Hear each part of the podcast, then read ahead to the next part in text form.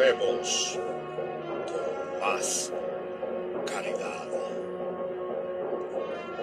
más poder, más videojuegos, más reviews. Así es, vuelve en su segunda temporada tu podcast de videojuegos. Así es, el mejor podcast de videojuegos. Vuelve.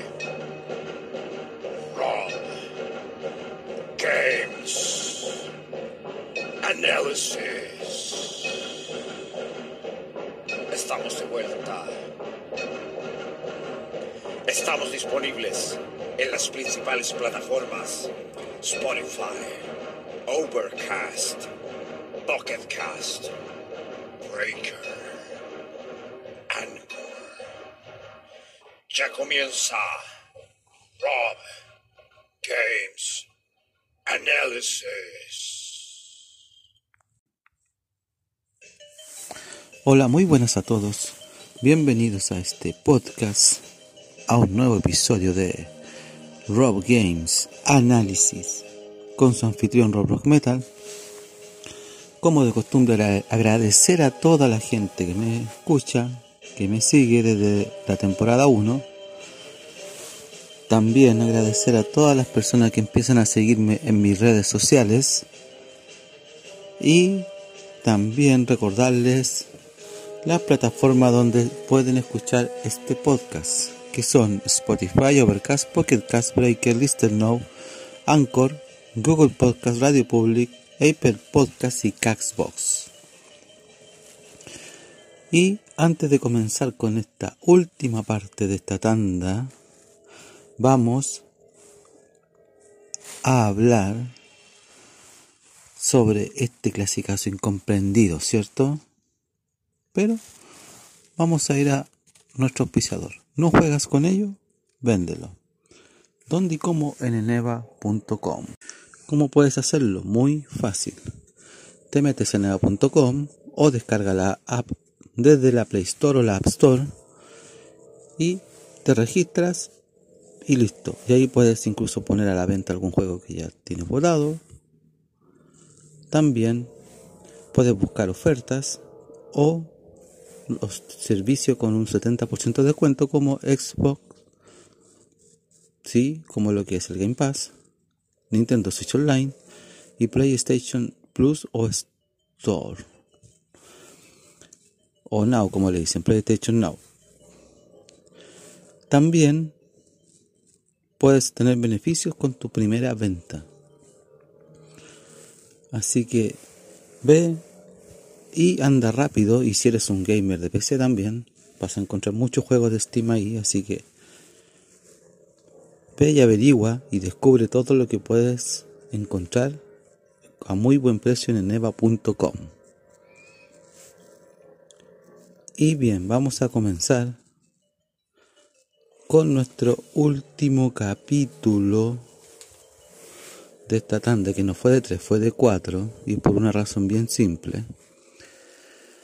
Vamos a hablar de un juego que no todos jugaron hasta el día de hoy, porque hasta el día de hoy ahora sí varios han jugado este juego, porque lo conocen por la colección que salieron y algunos coleccionables que sacaron, que sacó Bethesda,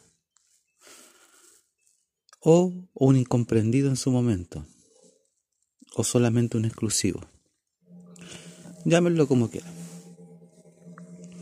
Y vamos a hablar del juego que cronológicamente, aparte del Doom 3, ha sido el juego que le han cambiado la cronología las veces que quieran.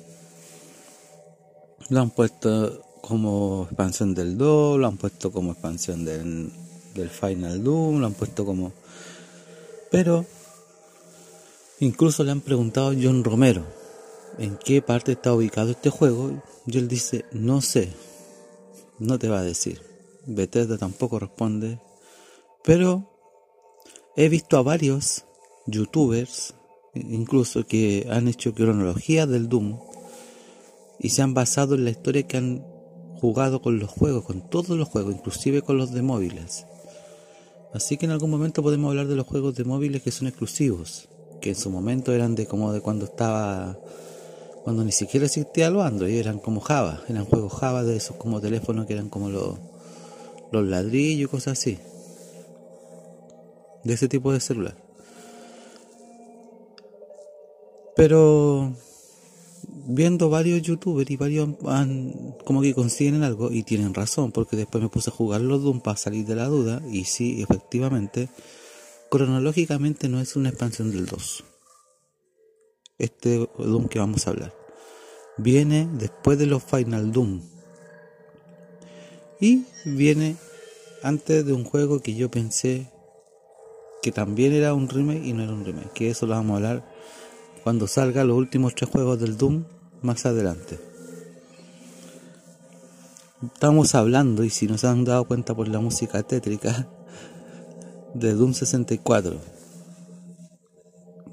el único juego que está desarrollado por Midway, bueno, no sé si será el único único, pero al menos este juego está desarrollado por Midway. Es de ID Software, pero está desarrollado por Midway. En esta ocasión, que son los que crearon el Mortal Kombat.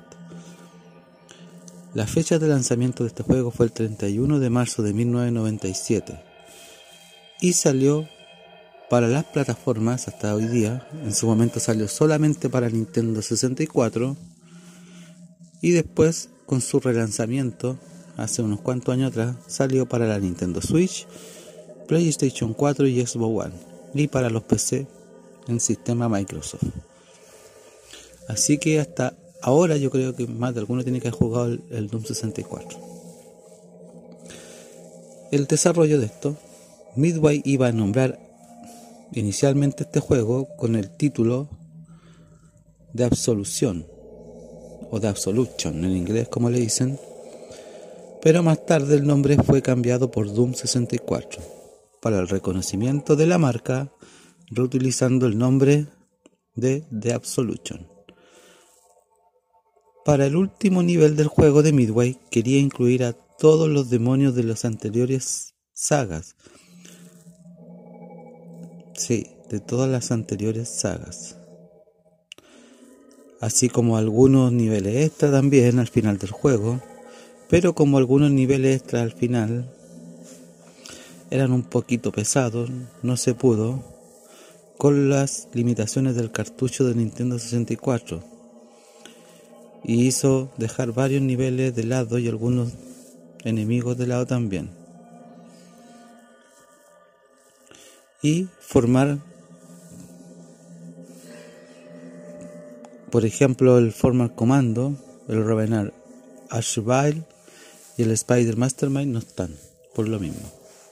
Los demás demonios están todos, incluso el último jefe de este juego. La música como la que estamos escuchando y efectos de sonido fueron compuestas por Aubrey Hodge, quien también compuso la música y efectos de sonido del nivel de juego Doom que llegó un tiempo antes a PlayStation, en esta ocasión se deja de lado el estilo heavy metal que caracterizaba a las bandas sonoras de las entregas anteriores por un estilo más enfocado al dark ambient, como más tétrico, lo que suma efecto en un tono más tenebroso y desarrollar presente en cada uno de sus niveles. Y este había sido utilizado anteriormente, antes de Doom 64, en la versión de Final Doom de PlayStation 1. El equipo original de Doom 64 estuvo trabajando en una posible segunda parte del juego, titulada Doom 64 2 o parte 2. No mucho después de que el primer juego saliera al, mercado, no obstante decidieron dejar de lado el proyecto debido a que el motor gráfico del juego estaba muy anticuado y los jugadores estaban más en búsqueda o prestando más atención a juegos como en ese tiempo ya con otro sistema más moderno como sería el Quake por ejemplo en ese tiempo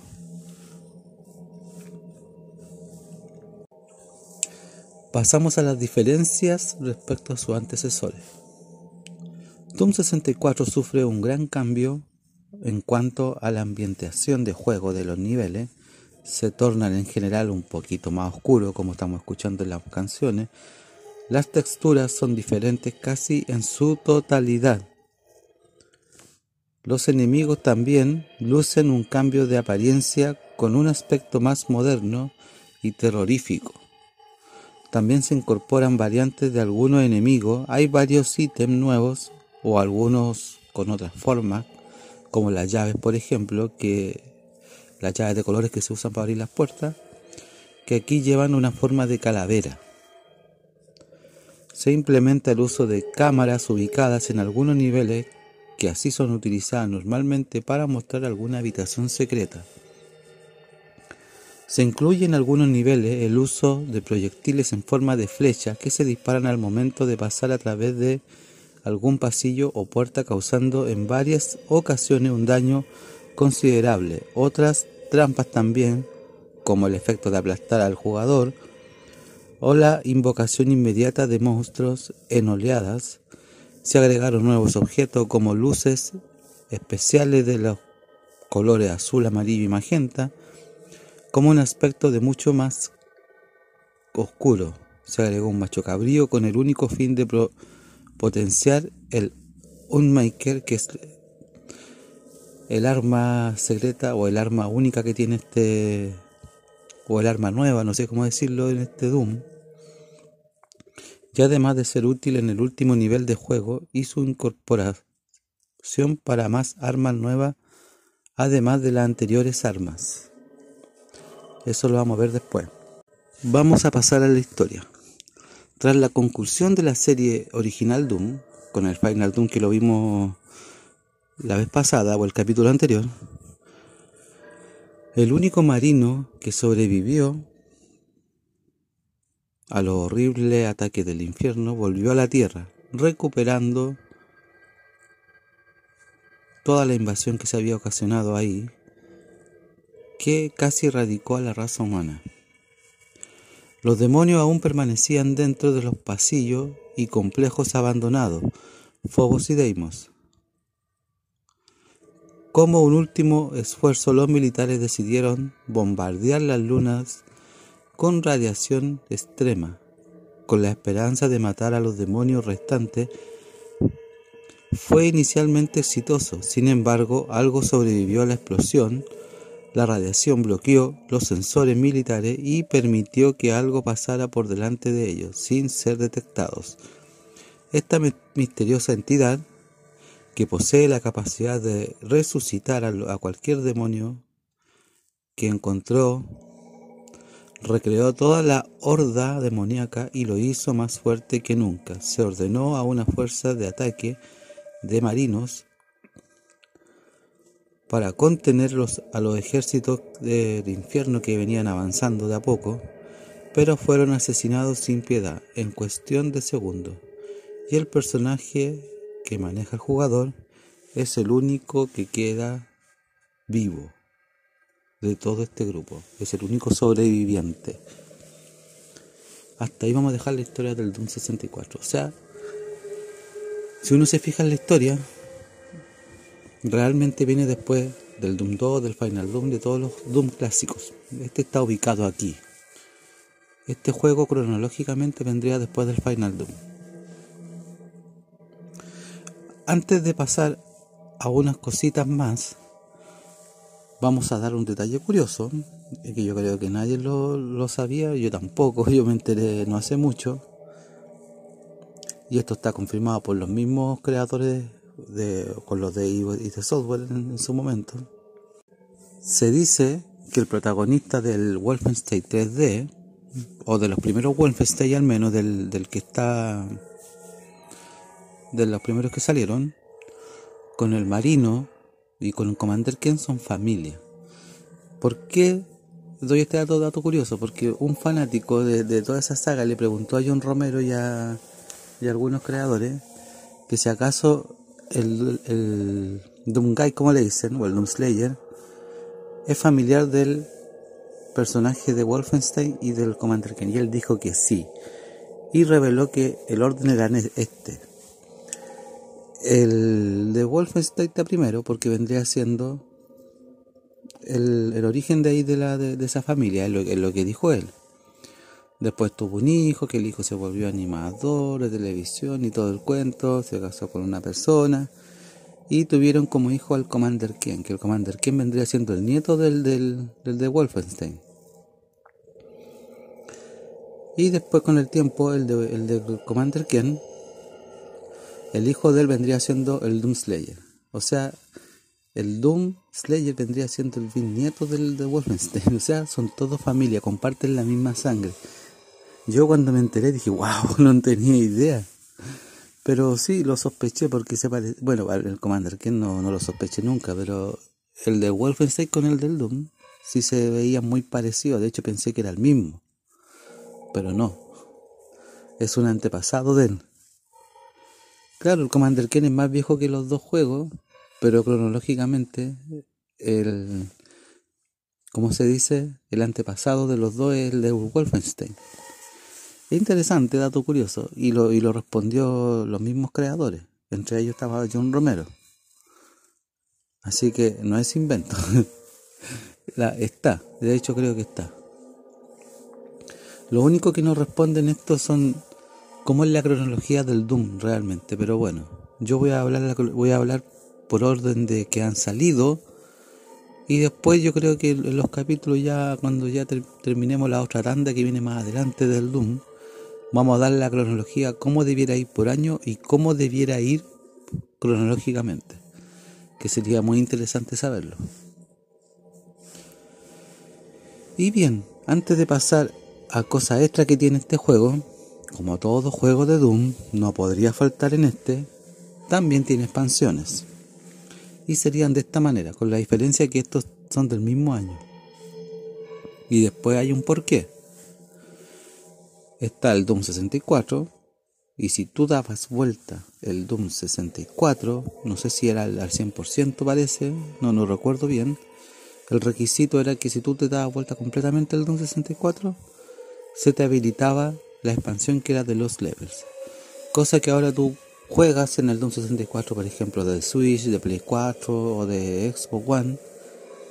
Y como dije la vez pasada, si tú tienes conexión con tu cuenta Bethesda, se te va a descargar como complemento el de los levels. Y puedes jugar el Doom 64 o el de los levels. Así que o creo que viene incluido, ya ni me acuerdo ya, pero no, pero creo que tiene que ver con los complementos de Bethesda también. Pero tienes la facilidad de jugar el Doom 64 y el de los levels ahora, sin tener que estar terminando el Doom 64. Los niveles del juego, el juego contiene 33 niveles, a diferencia de los anteriores que no eran más de más de 30 o más de 32 creo, o, no, o, o menos, incluso eran menos pero tiene 33 niveles, entre los cuales 4 son secretos y 4 son niveles especiales. Hay niveles especiales aquí y niveles secretos, cosa que tuvo en la anterior entrega solamente había niveles secretos. Y siempre había uno o dos.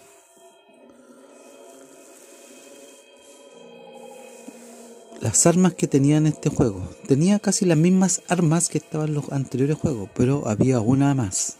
Y que esta estaba hecha con la excusa de usarla en el último nivel. Como siempre, uno empieza con el puño o tienes la pistola, ¿cierto?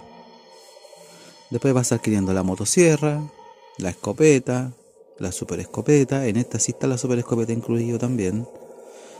La ametralladora, el lanzacohete, el fusil de plasma, el BFG 9000 y está el destructor que es el Unmaker en inglés, el destructor. Esta es el arma nueva y tiene como forma de hueso. Y tiene un rayo más poderoso que el BFG 9000, o sea, es un arma y que está, esa deberías dejarla guardada hasta él o los últimos niveles, porque para eso te sirve. Y eso sería la primera parte de este análisis. Ahora vamos a lo bueno, lo malo y la nota.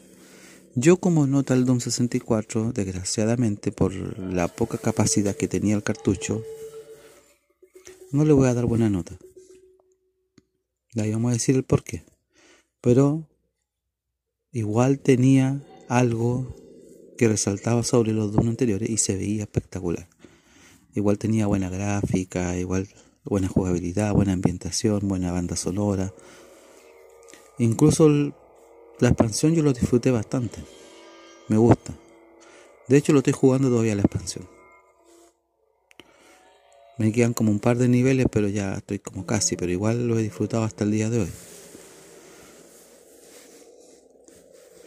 Pero me gusta cómo está hecho. Si lo único que, como dije al principio, fue un juego que pocos disfrutaron o un incomprendido, porque a algunos no les gustó. Había un detalle que eso lo voy a decir en lo malo. Pero había un detalle con relación al juego. Pero yo de 1 a 10 yo le voy a dar a este Doom un 8 cerrado. No le voy a dar el 10. Pero aún así me sorprende, me sorprendió, me gustó. Pero tiene sus razones. Lo bueno, vamos a lo bueno y debemos dejar lo malo al último. Lo bueno es que cada vez que sacan un Doom van colocando cosas nuevas, van incorporando armas nuevas como el Loop Maker, me gusta la, la, música distinta que le colocaron. Se olvidaron del heavy metal y colocaron algo más tétrico. El ambiente oscuro que tiene el, juego con los monstruos se ve más tétrico. Me gusta cómo se ven los personajes igual, sí. Eh, todos los secretos que tiene, tiene más secretos que los originales. Tiene poquitas expansiones, pero son bien complejas en cuanto a, a buscarlas, a jugarlo, pero no, de dificultad no, no es tanto. Y me gusta cómo se va desarrollando la historia en este juego. O sea, de alguna manera te dice que es la continuación de los juegos de los juegos clásicos después del Final Doom. Y también me gusta que hayan y de software haya haya ¿cómo se dice? se haya atrevido a arriesgarse a prestar su IP a otra empresa que, a que desarrollara este juego, como lo es Midway, en ese tiempo que ahora Midway no existe. Midway, los que ya saben, son, los creadores de Mortal Kombat. Y esto fue en un momento que Midway estaba en su, en su gloria. Y sacaron alto juego experimento igual. También me gusta cuando te apuestan por cosas nuevas, eso me gusta. Y me gusta también la cantidad, cantidad de niveles que tiene. Incluso el mapa que dice Doom.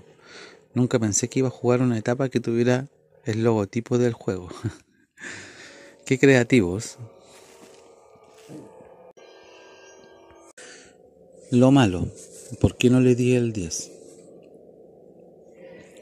Y voy a decir por qué. Primero, las limitaciones del cartucho. Se entiende que Nintendo quería evitar la piratería, no se arriesgó a los formatos CD, por eso después no quiso, todos saben la historia de Nintendo, porque después no quisieron sacar el Super Nintendo CD PlayStation, porque le daba miedo la piratería, la Play después hizo su juego aparte, Sony con la PlayStation, porque Nintendo le jugó una mala pasada, se fue con Phil y todos saben esa historia, ¿cierto? Y Nintendo decidió sacar todos los juegos en cartucho en el 64 en ese entonces, cuando todos ya estaban con el formato CD. Entonces, ese tipo de limitaciones evitaron que, por ejemplo, hicieran lo que querían los diseñadores en esta ocasión, colocar a todos los monstruos, y no pudieron colocar a todos los monstruos. Lo otro es la jugabilidad. Siento que la jugabilidad, la experiencia de juego es buena, pero lo siento un poco más menos dificultoso que los anteriores. Yo encuentro más difícil los anteriores. Con la diferencia que igual tú podías aumentarle el nivel aquí y jugar un poquito más difícil y todo. Eso ya depende del jugador. Para mí, por ejemplo, el juego está bien. Está bien. Pero siento que para un jugador, yo me pongo los zapatos de un jugador que ha jugado Doom toda su vida que se lo ha dado vuelta de una sentada y han pasado horas, horas, horas, horas y horas. Yo siento que el Doom 64 en dificultad deja mucho que desear. Si lo veo desde el punto de vista de un jugador que juega Doom. Pero eso sería algo malo. Lo otro malo, algo que ya no pasa con la versión de con la versión de de Switch, ni de Play 4, ni de Xbox One, porque estaba arreglado ese detalle. Pero algo que me pasaba y era un cacho para mí, era un cacho, porque recordemos que la Nintendo 64 salió en los tiempos cuando estaban estos cables RCA. Claro, uno tenía la facilidad de arreglar la paleta de colores de la tele a través del menú. Y uno trataba de dejar la tele que no tuviera tan, tanta luminosidad porque habían juegos como los Mario Bros, el, Mortal Kombat Trilogy que estaba ahí, que tenía algunas escenas que se veían como muy coloridos. Eh, no sé, por el Donkey Kong 64, los Zelda, y habían varios más que el Kirby que se veía demasiado colorido, entonces uno le bajaba los colores a la tele, pero se veía bien el juego igual. ¿Qué es lo que me pasa? Que lo otro malo que tenía, yo siempre me acuerdo y me quedo aquí, y me acuerdo que cuando tú ponías el cartucho del Doom, la tele se veía todo negro, porque no estaba bien, bien trabajado lo que es la paleta de colores. Entonces, el único cacho que te había que hacer, meterte a la cuestión de los colores, arreglar la paleta de colores de la tele primero para que se vea el juego, después meterte las opciones del juego, y arreglar un poquito la paleta de colores del juego recién, como equilibrando el color. Eso debería haber venido arreglado desde, desde antes, yo creo, porque para mí era un cacho. Cada vez que quería jugar el juego tenía que estar arreglando la, la paleta de colores de la tele, de, que en ese tiempo era con RCA, con los cablecitos de colores, no sé si se acuerdan, y después arreglando los colores del juego. Cosa que ahora tú te podías evitar con una tele de ahora y ya viene arreglado. Y el juego ya viene corregido con eso. Eso me gusta. Pero aún así, eso es algo que a mí me quedó mm, como, no sé, como que no, no me gustó mucho.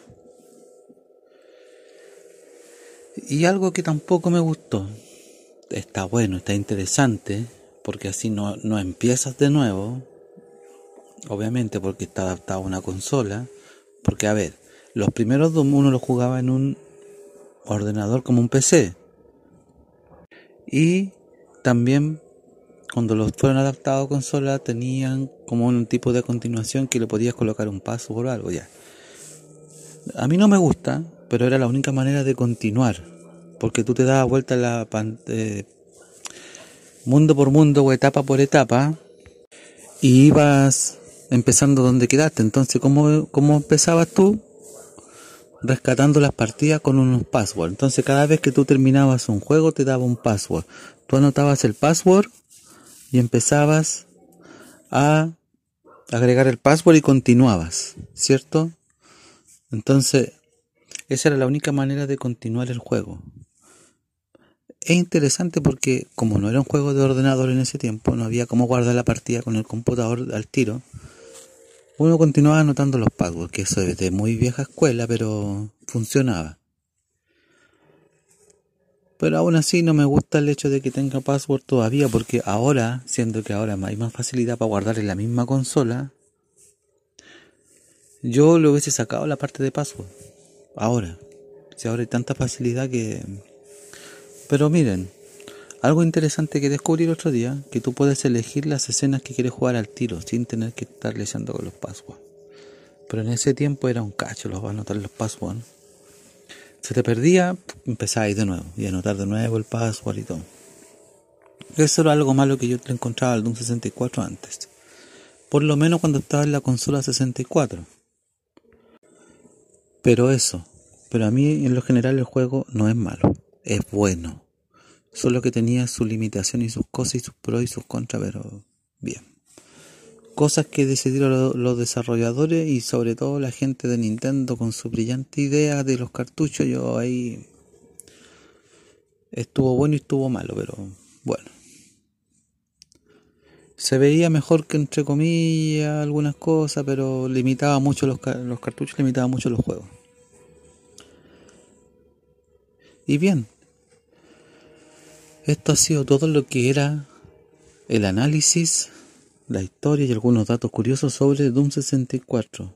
Ojalá le haya gustado porque está bien detallado algunas cosas con harta información.